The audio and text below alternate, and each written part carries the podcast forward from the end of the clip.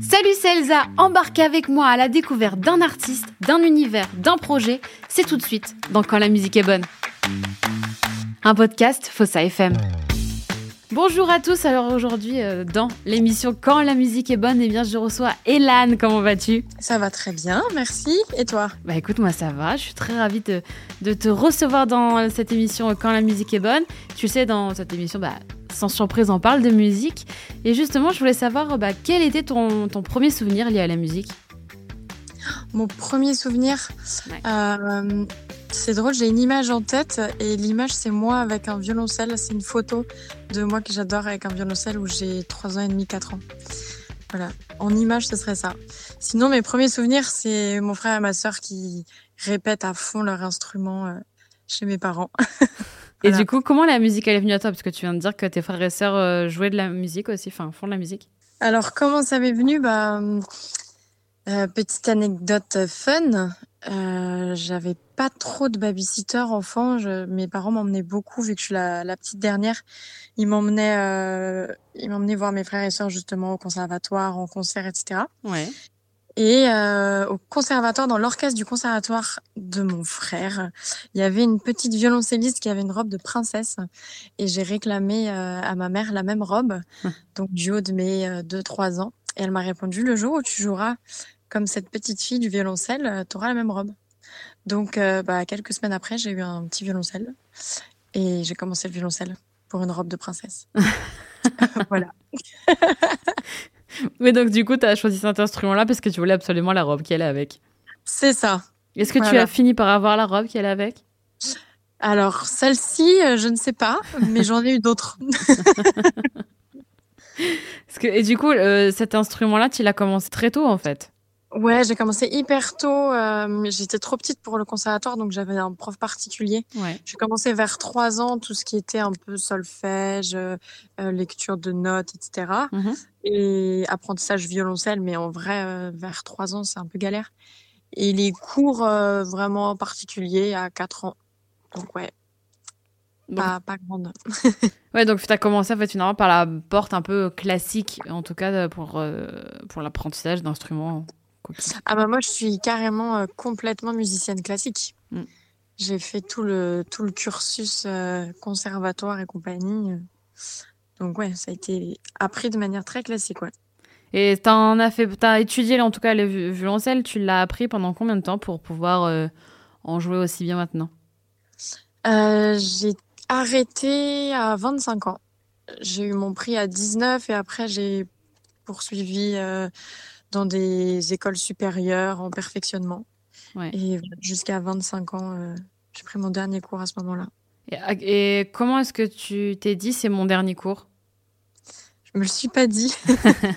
Ce sera d'ailleurs- pas le dernier parce que il faut, hein, c'est comme en chant, t'es es obligé de, de, te- de reprendre des cours euh, quand même de manière un peu régulière. Ouais. J'ai pas été une très bonne élève de ce côté-là.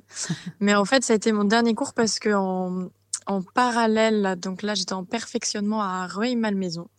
Et en parallèle, j'étais en école de commerce et je passais euh, mon master. Ouais. Et il fallait que je choisisse entre euh, aller au partiel et, et passer mon, mon dernier prix. Et je suis allée au partiel. J'ai validé mon master et je ne suis pas allée au, à l'examen de violoncelle. Et j'avoue, j'ai eu tellement honte d'avoir prévenu personne et de pas y aller que que je suis plus jamais retournée là-bas. J'ai même pas rappelé ma prof. Enfin, c'est vraiment une histoire terrible. J'ai extrêmement honte. Après, des fois, quand euh, il faut choisir, là, tu l'as fait euh, à ta manière. Ouais, mais j'ai recroisé ma prof quelques années après. Je me suis excusée en disant que j'avais été un peu surmenée et que je m'y étais mal prise. Et bon, voilà, elle m'a pardonné. Tu fais, alors, tu fais de la musique, tu as appris la musique avec le violoncelle, mais tu écris aussi. À quel moment est-ce que tu as commencé à écrire tes premiers textes ou même tes premières chansons? Ça dépend. Tu as commencé par quoi d'ailleurs? Euh, c'est des, moi, c'est toujours le texte en Ouais. premier. Et j'ai commencé euh, adolescente. Euh, j'écrivais, j'avais une petite boîte. D'ailleurs, j'ai toujours cette boîte. C'est un espèce de petit coffre-fort que mon père m'a donné. Mhm. Et euh, en fait, quand j'étais un peu torturée euh, le soir, je me mettais à écrire euh, plein de trucs en ayant vraiment l'impression d'être euh, d'être un grand poète. Je crois que c'était un peu nul, mais j'ai tout gardé. Il faudrait que re-regarder, jeter un œil, parce que peut-être qu'il y a des pépites en fait. Bah ouais. Et en fait, j'écrivais plein de choses qui voulaient rien dire, avec des images, des ressentis, etc. Et puis, et après, je les slamais et je les rappais dans ma chambre. Je pense que là, ça devient de plus en plus pitoyable cette histoire. Et je me disais qu'en vrai, j'allais devenir euh, Diam, c'est que j'avais plein de choses à dire. Et bah, je suis pas devenue Diam, c'est j'ai jamais rappé. Mais euh, après, je me suis mise au piano et je, je, je, disais mes textes avec des petits accords en dessous. Et puis de fil en aiguille, euh, bah ça, j'en ai fait des chansons. Voilà. Et donc, euh, tu composes aussi, donc tu composes en général avec plutôt le piano ou le violoncelle? Je compose à, la base au piano. Je démarre mmh. toujours du piano euh, parce que c'est harmonique et donc je peux avoir une vraie structure euh, de, de bah voilà d'harmonie de chansons. après, je passe sur l'ordinateur où là, je prends le temps d'enregistrer tout au violoncelle. Donc euh, chaque partie de, piano, je commence par la basse, ensuite euh, je fais les aigus, les notes intermédiaires. Et une fois que ça, qui est quand même une structure assez simple avec des accords un peu basiques, euh, et ben je, je continue d'harmoniser avec euh, le, le, violoncelle. je trouve des contre-champs, je choisis les, rythmiques, etc. Et voilà, une fois que le morceau il est fait à partir d'un bah, donc d'un piano puis d'un ordinateur euh, et de mon violoncelle, eh bien, j'appelle Pierre Locatelli qui réalise les titres euh, dans son studio avec euh, son ordinateur. Voilà. Et tu, tu, les fais absolument tous comme ça, tes titres? C'est-à-dire que tu, tu pars d'une ligne. En fait, d'abord, tu pars du texte. Tu disais d'abord, tu écris. Ouais. Et après, tu te mets au piano. C'est ça. Avec ton texte. Et du coup, quand, comment est-ce que naît une chanson? D'abord, tu t'imagines un thème, tu as des mots qui te viennent? C'est euh, généralement le, le thème vient à moi. Enfin, il y a plein de thèmes que j'aimerais aborder, mais si je me dis, hm, je vais écrire sur, euh, sur la planète, euh, il y aura rien en fait, c'est sûr c'est toujours des situations euh, qui sont pas prévues et d'un seul coup euh, un, un truc me vient, une phrase me vient et je me dis oh waouh et ça peut franchement être euh, au volant, en voiture, euh, quand je conduis le scooter. Euh, ça arrive beaucoup aussi au moment où je m'endors. Mmh c'est pas le meilleur moment pour écrire parce que pas, je suis presque endormie. Mais c'est des espèces de phases où mon cerveau il est pas prévu euh, pour écrire, à, me dire hein, sur un coin de table, je vais écrire. je suis vraiment sur un autre chose et je pars dans une espèce de rêverie. Euh, alors c'est pareil, j'essaye de pas trop rêver au volant, mais t'as cette espèce d'état d'esprit, tu sais, de t'es pas en transe non plus quand tu conduis, mais ta tête elle est un peu posée et tu te mets à avoir des idées qui, qui partent, euh, qui ouais, qui quittent ta tête et euh, et c'est comme ça que les textes me viennent. Et après, évidemment, une fois qu'il y a quand même une trame et une ligne directrice d'un texte qui a commencé à, à voir le jour, bah pour le, le, peaufiner et pour le terminer et que ça en devienne vraiment une chanson, je finis toujours sur un coin de table euh, à essayer vraiment de bah voilà d'en faire un vrai texte, de trouver mmh. le bon nombre de pieds, d'affiner les idées, etc. Est-ce que tu as des artistes euh, dans l'écriture ou dans la composition qui t'inspirent plus que d'autres? Euh, dans l'écriture, mm. il y a Camille, la chanteuse Camille, que j'adore. Euh, j'ai vraiment poncé euh, ses albums. Elle, j'aime beaucoup sa manière euh, d'écrire, d'écrire ses textes, de mettre, de, de mettre des images, voilà, de mettre ses mots en images. J'aime beaucoup. Et au niveau de la compo, je dirais peut-être plus de, des arrangements, etc. J'ai été beaucoup baignée dans la chanson française et la chanson française de l'époque, euh, c'est-à-dire Reggiani, Brel, etc. Mm-hmm. Les arrangements sont toujours euh, extrêmement fournis, symphoniques, mais on n'est pas sur le symphonique, euh, même si euh, j'aime aussi beaucoup Calogero. Il est souvent avec un orchestre symphonique, mais on n'est pas sur les mêmes arrangements.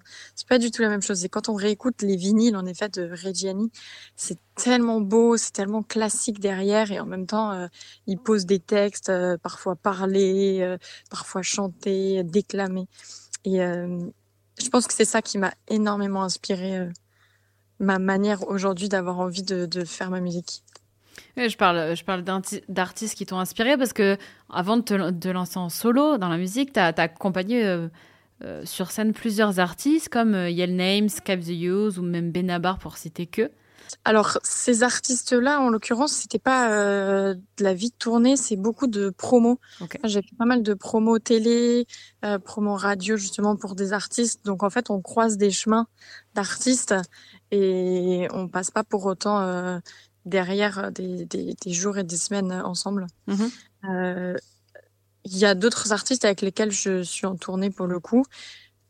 Généralement, c'est, enfin, c'est pas forcément des, artistes euh, très connus.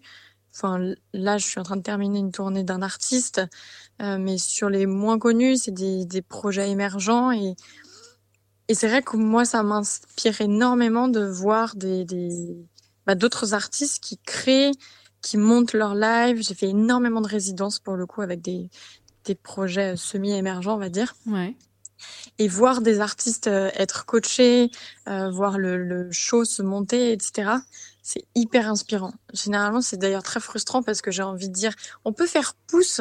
J'ai une idée géniale qui vient de me venir. Il faut absolument que j'aille écrire ou que j'aille chanter dans mon téléphone. Et en fait, bah, tu peux pas. Donc, euh, t'essayes d'avoir ça, euh, ça en tête et d'y retourner le soir. Mais voilà, j'ai fait des, en effet des tournées, des résidences. Je l'ai fait aussi beaucoup en musique classique. Euh, sur des tournées d'opéra ou des tournées de, de théâtre euh, musicaux. Et tout ça mélangé, en fait, c'est vrai que c'est hyper inspirant de, voilà, de voir les choses qui se construisent. Oui, parce que finalement, tout, tout, tout ça, toute cette pluralité de, de choses et de moments que tu vis, ça, ça te forge et ça t'inspire et ça, ça fait aussi un peu ton univers qui, euh, qui est éduqué un peu dans le classique, mais pas que. Et du coup, forcément, ça, ça t'aide, j'imagine, aussi à voir pas mal de choses pour toi. Ah bah, c'est clair qu'au niveau de, de l'inspi et aussi du choix de ce que j'ai envie de faire, c'est sans mon métier à la base de violoncelliste chanteuse en tant que side side girl, euh, je ferais pas. Elan ne serait pas ce que ce que c'est aujourd'hui, voire même Elan n'existerait pas parce que euh, en effet, tout ce qui va être, on va dire, euh, du côté de la musique classique m'inspire énormément au niveau de l'oreille, de l'écriture, du jeu, euh, etc. Par contre, scéniquement parlant, ça me parle pas tant que ça, en tout cas pas pour un projet qui serait le mien. Et voir à côté de ça des, des, artistes sur scène, même à la télévision, des, énormes shows, des shows lumière, etc bah ça d'un seul coup je me dis ok c'est ça que j'ai envie de faire. Donc il faut que je trouve un moyen d'allier les deux de pouvoir euh, mettre ma touche musique classique euh, parce que j'aime tellement ça mais avoir un projet avec lequel je puisse euh, je puisse ne, ne pas faire que des petites salles avec des gens assis des théâtres etc je peux avoir l'ambition de, de choses un peu plus grandes avec des shows un, un peu plus fat quoi est-ce que tu as une date, justement, parce que tu viens de nous dire des énormes shows, ou même dans le classique, est-ce que tu as une date ou un moment euh, qui t'a le plus marqué, que, qui t'a plus marqué que d'autres? Oh, Je suis sûre qu'en quand on aura fini l'émission, je me dirai, mais oui, c'était celle-ci. Et là, résultat, je me dis, euh, merde, laquelle c'était? Euh, Une date, alors encore plus bizarre, je pense qu'une date qui m'a qui m'a grave marqué, c'est une date en Chine, mhm. mais donc super bizarre parce que c'était des énormes salles euh, type Philharmonie de Paris, mais les gens étaient assis. Donc pour le coup, c'est pas du tout le show dont je suis en train de parler, mais le public chinois est un public de fous. C'est des fous furieux et ils se lèvent, ils chantent, ils s'applaudissent. À la fin, il y a des cordons de sécurité parce que c'est des c'est des ultra fans. Ils ont vraiment cette euh, éducation fan. Ouais. Donc il y a l'effervescence euh, euh, de la rencontre après et dès que tu montes sur scène, ils sont complètement en furie alors que que c'était pas un show rock du tout, mais bon. Donc euh, donc ouais, un de mes souvenirs marquants c'est c'est ça, c'est le premier concert dans une tournée chinoise. Est-ce que du coup tous ces moments-là t'ont aidé finalement à dompter la scène pour toi, ton projet solo? Ah bah clairement, mais mille fois Je me souviens de mon premier concert violoncelle euh, en musique actuelle. Mhm. Et ben d'ailleurs, je peux lui passer le bonjour. C'était avec Niki Demiller dans un bar à Paris qui s'appelait, je crois, chez Léon, euh, vers Châtelet. Et je tremblais, mais je pouvais même pas tenir mon archet tellement je tremblais. C'était horrible. Euh, on avait même une planche charcut de fromage avant et je ne l'avais pas mangé alors que j'avais super faim parce que j'étais malade littéralement.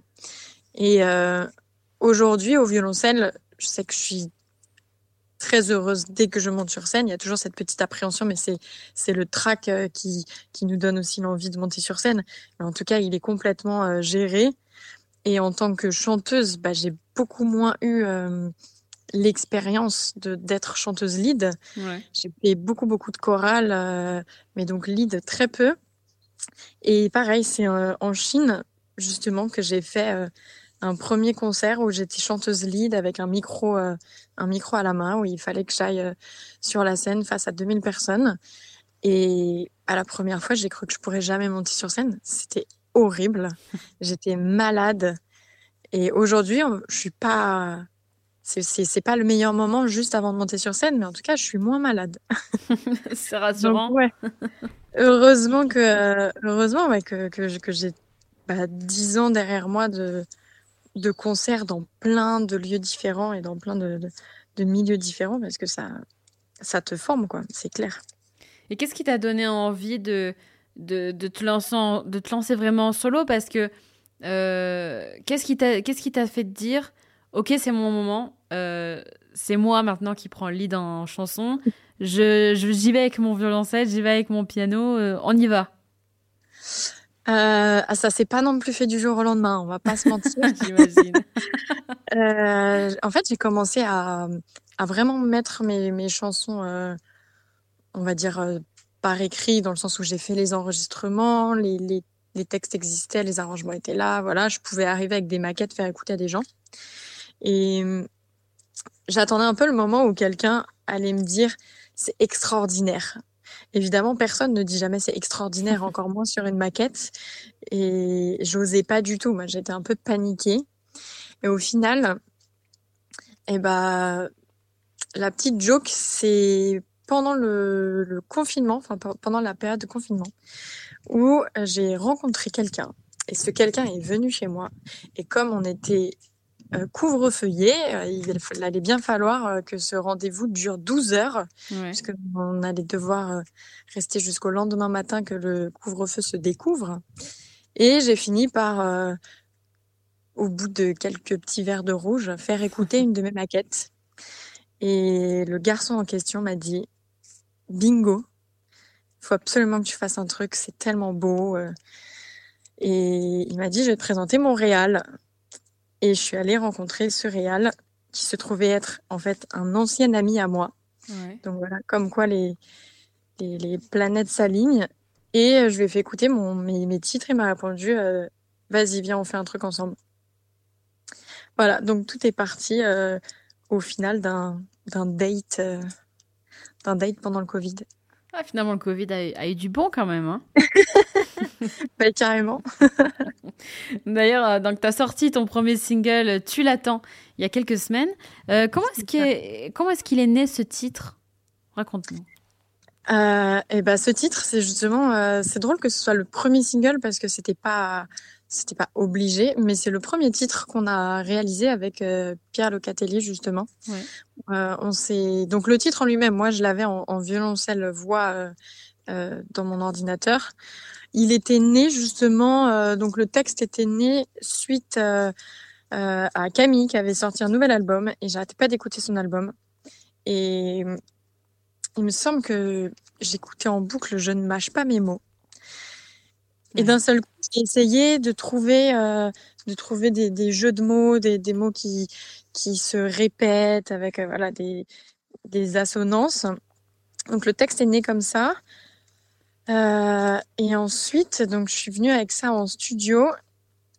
Et on était bah, à nouveau, euh, c'était pendant le Covid, donc j'ai fait écouter ce, ce titre à Pierre. À la base, je devais aller à un, un apéro chez une copine où j'allais passer la nuit forcément. Mm. Et puis finalement, je dis à Pierre, euh, mais attends, j'ai une bouteille dans mon sac. euh, la bouteille de rouge et on prend l'apéro, on écoute ma musique et puis il fait des essais de son. Et à minuit, on avait euh, l'ébauche de Tu l'attends, euh, version, euh, ce qui est sorti il y a quelques semaines. finalement, le Covid a vraiment du bon. Et le, et le rouge, apparemment, chez toi, c'est deux choses importantes. Avec Camille. Le rouge Ah oui, le rouge. J'étais là, la couleur rouge. Non, parce que pas la couleur. préférée. je me dit, mais comment elle sait que c'est ma couleur préférée, le rouge? C'est super j'ai fait mon, j'ai étudié mon sujet. Euh, je, tu vois? Je l'avais dit à personne, mais maintenant tout le monde le sait. Et ben voilà. Petit scoop.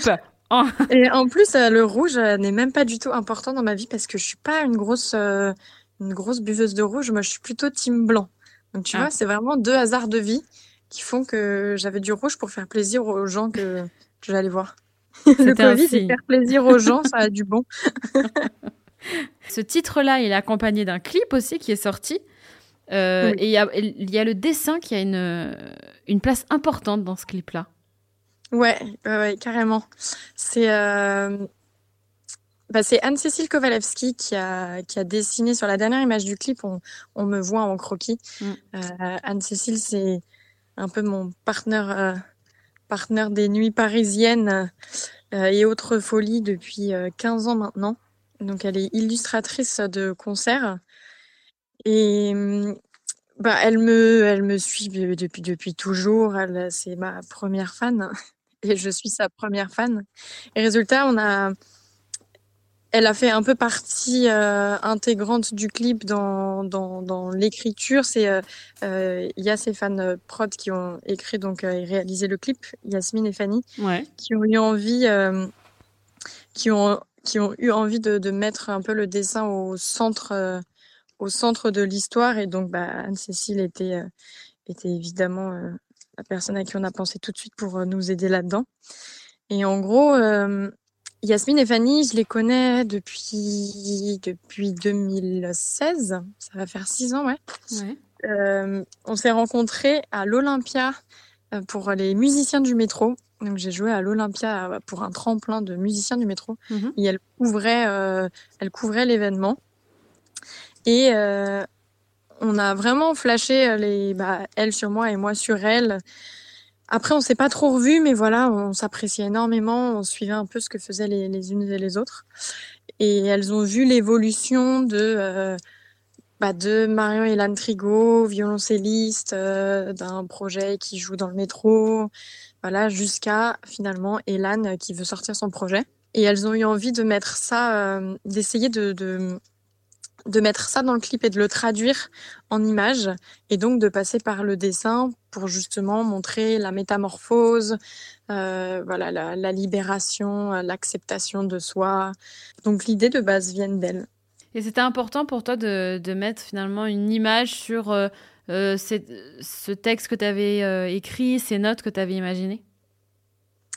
Moi, je suis très très visuelle. En fait, j'écoute peu de musique en tant que telle. Mhm. Je suis pas une très très grosse consommatrice de musique, mais allez streamer quand même mon titre. Mais moi, je stream pas énormément. Euh, je regarde la musique en fait. Je peux euh, je peux buter un clip 100 fois de suite pour écouter la musique Ouais. parce que euh, parce que c'est les images qui vont me, me, me parler et, et si euh, si je peux pas regarder un clip parce que bah, je conduis, je vais écouter de la musique, mais j'écoute toujours les titres en boucle Ouais. Et j'ai forcément des images en tête jusqu'à ce que j'ai écrit le clip dans ma tête. Et une fois que j'ai écrit le clip d'une chanson, euh, bah, je passe à une autre chanson. Ok. Et résultat, pour moi, mes titres, j'ai des images sur chacun d'eux Mhm. et j'ai vraiment envie de, de pouvoir euh, les clipper tous parce que, euh, parce que pour moi, un, un univers, c'est hyper important. J'aime beaucoup écouter de la musique quand j'ai un cadre et un, un univers autour de moi et j'ai envie, bah, de fait, de pouvoir euh, proposer ça pour les gens qui vont écouter ma musique. Et tu parles, euh, tu parles souvent, quand tu, quand tu parles de ta musique, tu parles de tes titres, tes chansons. Euh, Est-ce qu'il y a un EP qui est prévu après la sortie de ce premier single? Alors, il n'y a pas d'EP qui est prévu. Un Euh, album Il y a un album qui est prévu, euh, voilà, qui est quasiment bouclé. Les, en gros, je vais égrener des singles euh, toute l'année à venir Mhm. avec euh, des clips et, euh, et dans un an proposer un album. voilà. Mais je passerai pas par la case EP. Ok.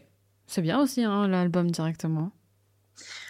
Bah ouais. J'avais envie de, de, de, changer un petit peu. Je sais pas ce que va devenir l'EP. C'est vrai que ça a été, ça a été bien pour, pour des artistes, mais disons que ça, ça prend tellement de temps en fait de, de créer sa, sa musique, de trouver justement son univers, etc. Que j'ai fait, j'ai fait cinq premiers titres. Puis l'année d'après, j'en ai j'ai fini d'en réaliser cinq autres. Ouais. Et avec Pierre, on s'est dit, Ok, donc là, il y a déjà eu un step et une grosse évolution. Le problème, c'est que sortir un EP 5 titres avec les cinq premiers titres et les défendre sur scène, c'est compliqué parce que c'est plus trop d'actualité. Et en même temps, sortir directement le deuxième EP, bah, on en fait quoi du premier? Mm. Donc, euh, donc j'ai choisi de, de, tout mettre ensemble. Et donc là, je finis de, je finis d'enregistrer les derniers titres et de sur les anciens titres, enfin les cinq premiers en tout cas, de, de redonner un petit coup de polish euh, plus actuel, ce qui fait que bah, finalement les titres tous mélangés, 13 titres, enfin 10, 13 titres ensemble, on on voit pas forcément une évolution, mais si on les met 5 euh, plus 5, on voit vraiment qu'il y a eu qu'il y a des, des années d'écart entre les Ouais. deux. Donc euh, voilà pourquoi j'ai choisi euh, le format album. C'est bien aussi. Et est-ce que tu vas le sortir que en digital ou tu penses aussi au physique Ah non, Euh. non, il sera en physique, c'est sûr. Ah, Même les, en vrai, même les singles, si j'avais eu euh, les, les moyens de pouvoir sortir des singles en carton comme, euh, Ouais. comme à l'époque on les achetait sur les aires d'autoroute, je l'aurais évidemment fait. Bon, on est quand même un petit peu, euh, je suis un petit peu restreinte sur, euh, sur certains financements, donc c'était pas la priorité de le sortir en, en physique. oui. Mais en effet, même si j'avais dû sortir un EP, l'EP aussi aurait été en physique. C'est, je trouve que l'objet est trop important et, et justement, comme euh, j'ai, vraiment, je mets beaucoup d'importance aux images Mm, mm. euh, et au fait de clipper la musique, bah, je mets évidemment autant d'importance derrière sur euh, avoir un objet, une image, euh, pouvoir mettre des trucs à l'intérieur. Enfin, c'est trop important. Et, quand, et du coup, ce sera un album CD ou vinyle ou les deux? Ah, les deux. Ah, ben voilà. Pareil là-dessus, euh, je vais pas. Ouais, On regardera pas pour les finances, mais j'aime trop les vinyles. Je trouve ça, c'est trop beau. Et puis même si en effet, les gens n'ont pas forcément de platine, quoique euh, petit à petit, ça revient Ouais. quand même euh, vraiment. Mm. Euh, c'est l'objet en fait. Mm, oui. Mais euh, mais c'est vrai qu'il y a toute la question de, j'ai pas non plus envie de sortir un vinyle qui soit juste une pochette en carton avec un, un gros disque dedans quoi. Bien sûr. J'ai envie de trouver un artiste qui puisse collaborer avec moi et faire un, objet qui soit qui va la pousser vraiment le délire euh, loin. Et justement, euh, en, en- en parlant de- d'artistes, tu parles, euh, on, on a parlé euh, de, clips, on a parlé de, musique forcément, Euh, mais quand on pense à l'objet, euh, moi je pense aussi à, à la photo, je pense au graphisme qu'il y a aussi derrière. Est-ce que tu as, déjà ton équipe qui t'accompagne sur ce genre de sujet? Euh, alors sur tout ce qui est bah, image justement, euh, un peu univers, image, etc. Sur tout ce qui est vidéo, il y a ces fans qui s'en occupent. Mhm. Euh, et après, là, pour la pochette du single, c'est mon cerveau qui s'est beaucoup trituré.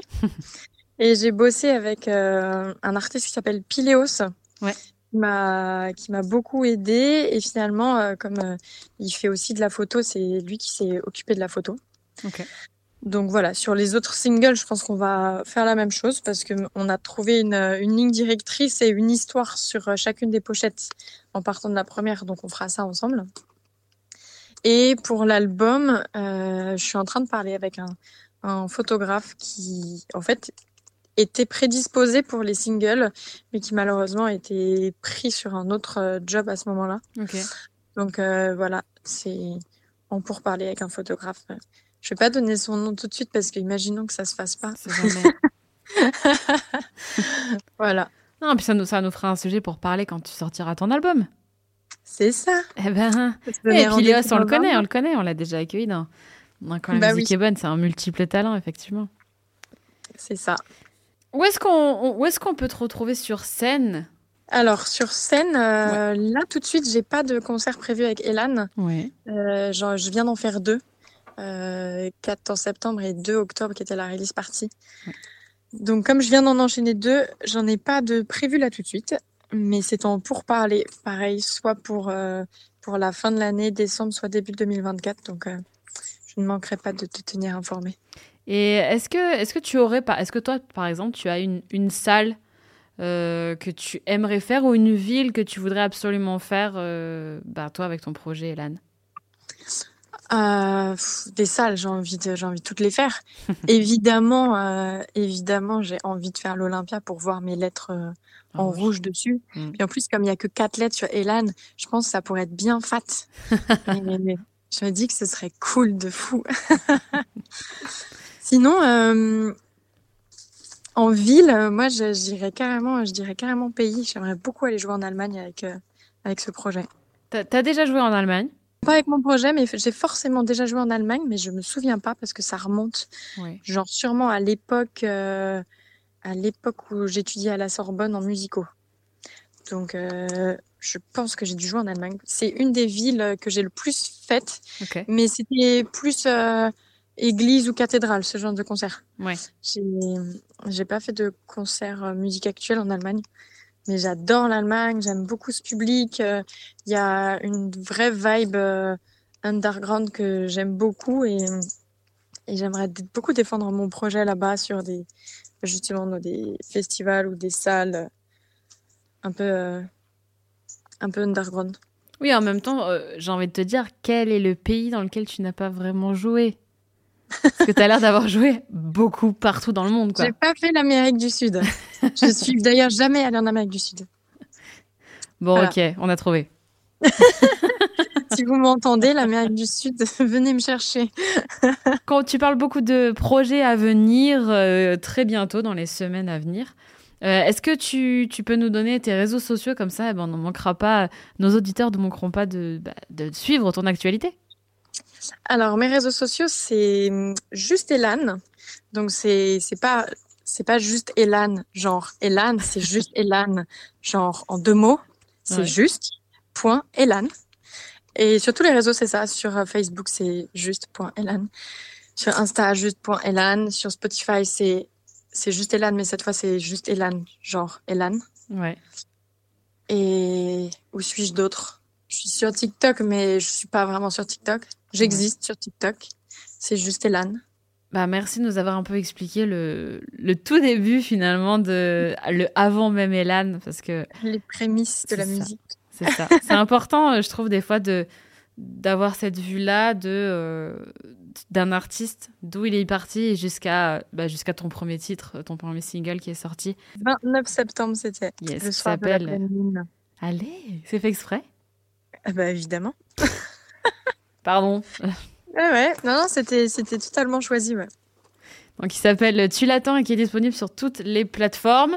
Euh, d'ici quelques mois, on aura, on aura droit à ton album. Moi, je l'attends en physique parce que j'aime le physique. Ouais, ce sera dans quand même euh, une petite année. Hein. Ouais, mais je suis patiente, pas de problème. Voilà, tu écouteras d'autres singles en attendant. non, mais on sera, on sera ravis de te recevoir pour parler euh, de, des autres titres que finalement, alors certains qu'on connaîtra tout au long de l'année avant que l'album sorte, mais euh, il y en a certains qu'on ne connaîtra qu'à la sortie, et c'est aussi ça la magie, euh, je trouve, euh, des albums, d'en connaître certains et de découvrir, d'en découvrir d'autres entre. Ouais, ça permet de, d'arrêter un peu le temps et de se mettre en pause. Merci beaucoup en tout cas Hélène d'avoir été, bah, d'avoir été avec moi, d'avoir passé ce moment avec moi.